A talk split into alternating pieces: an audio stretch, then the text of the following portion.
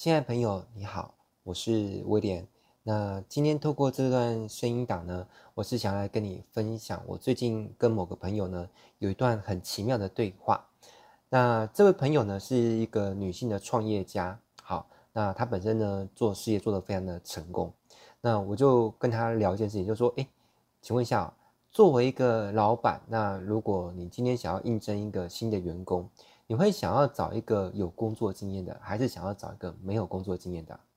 他说：“我会想要找有工作经验的啊。”那我就接着问：“为什么你会想要找一个有工作经验的呢？”他说：“有工作经验的啊，通常有一些基本的技能跟观念已经被他的前任老板教育过了啊，比如说电脑文书啊、职场伦理啊、工作态度啊等等等等的，就不用再重新教起了嘛。”哎，拜托，现在如果要带一个完全没有工作经验的，那可有多累啊！我说那就对了，你不觉得很奇妙吗？大家挑选结婚对象都会想要找那种没有结过婚的，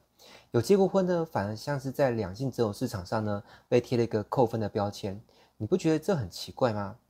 他说对耶，被你这么一说，我才发现是这样。此时呢，他的脸上出现一个恍然大悟的表情。按照工作的立场哦，找有经验的人呢会比较好带。很多东西呢都不用教，他都已经会了。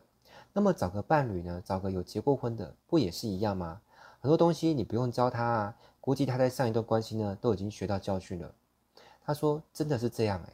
我呢也是从上一段关系当中呢学到了很多，比如说学到了如何包容啊，如何沟通啊，还有下厨的厨艺啊，那脾气也被磨掉了很多啊。现在的我也变得比较懂得怎么照顾人了。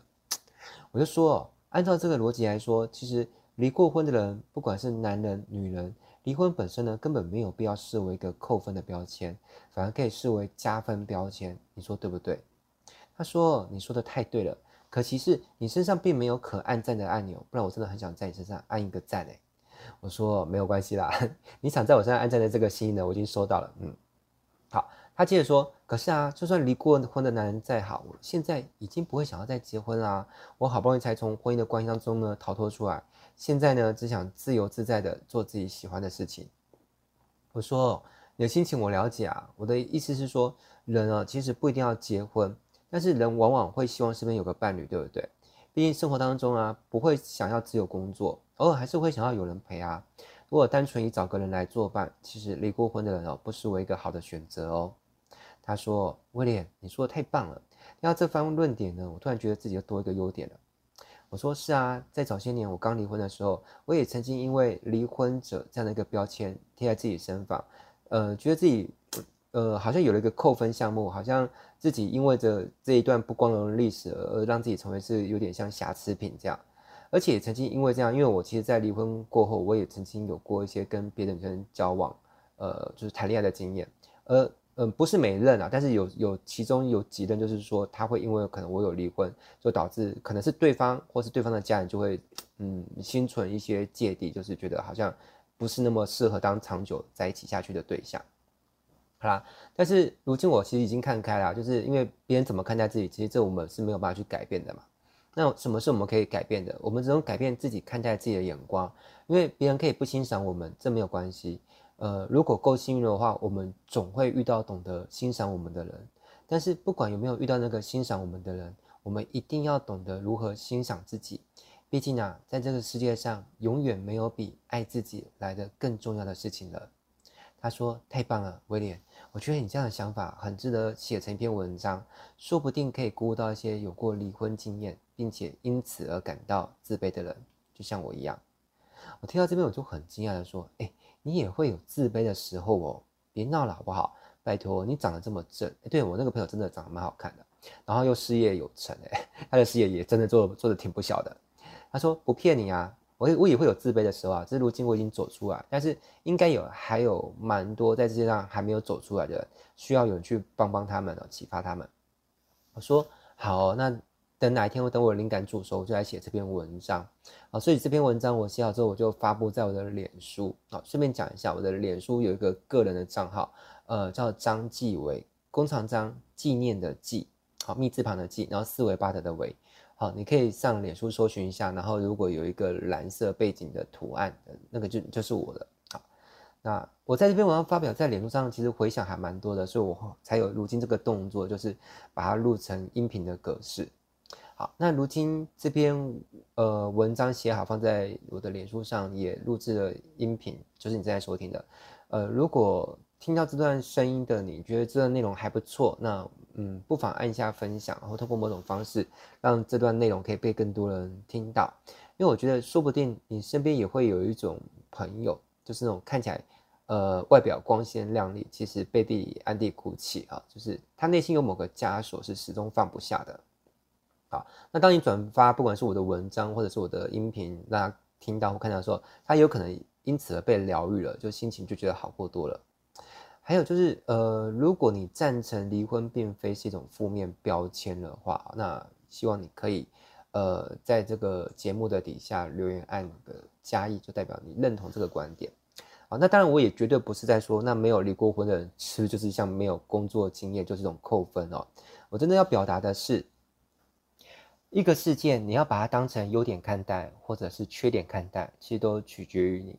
好，一个你过去原本。自己看自己，觉得那是一个缺点事情，你也可以从今以后改变你看待他的角度，就把它看待成是一个优点。反过来说，你看待别人，原本你看待这个人，你身边这个朋友，你觉得这件事情在他身上是个缺点，那有没有可能你改变一个想法之后，你觉得这是一个优点呢？好，那我觉得如果活在这个年代哦，呃，如果还会有些人觉得说想要。呃，找个女朋友是要找那种没交过男朋友的女生。我我不知道这种人还有没有啊？以以前，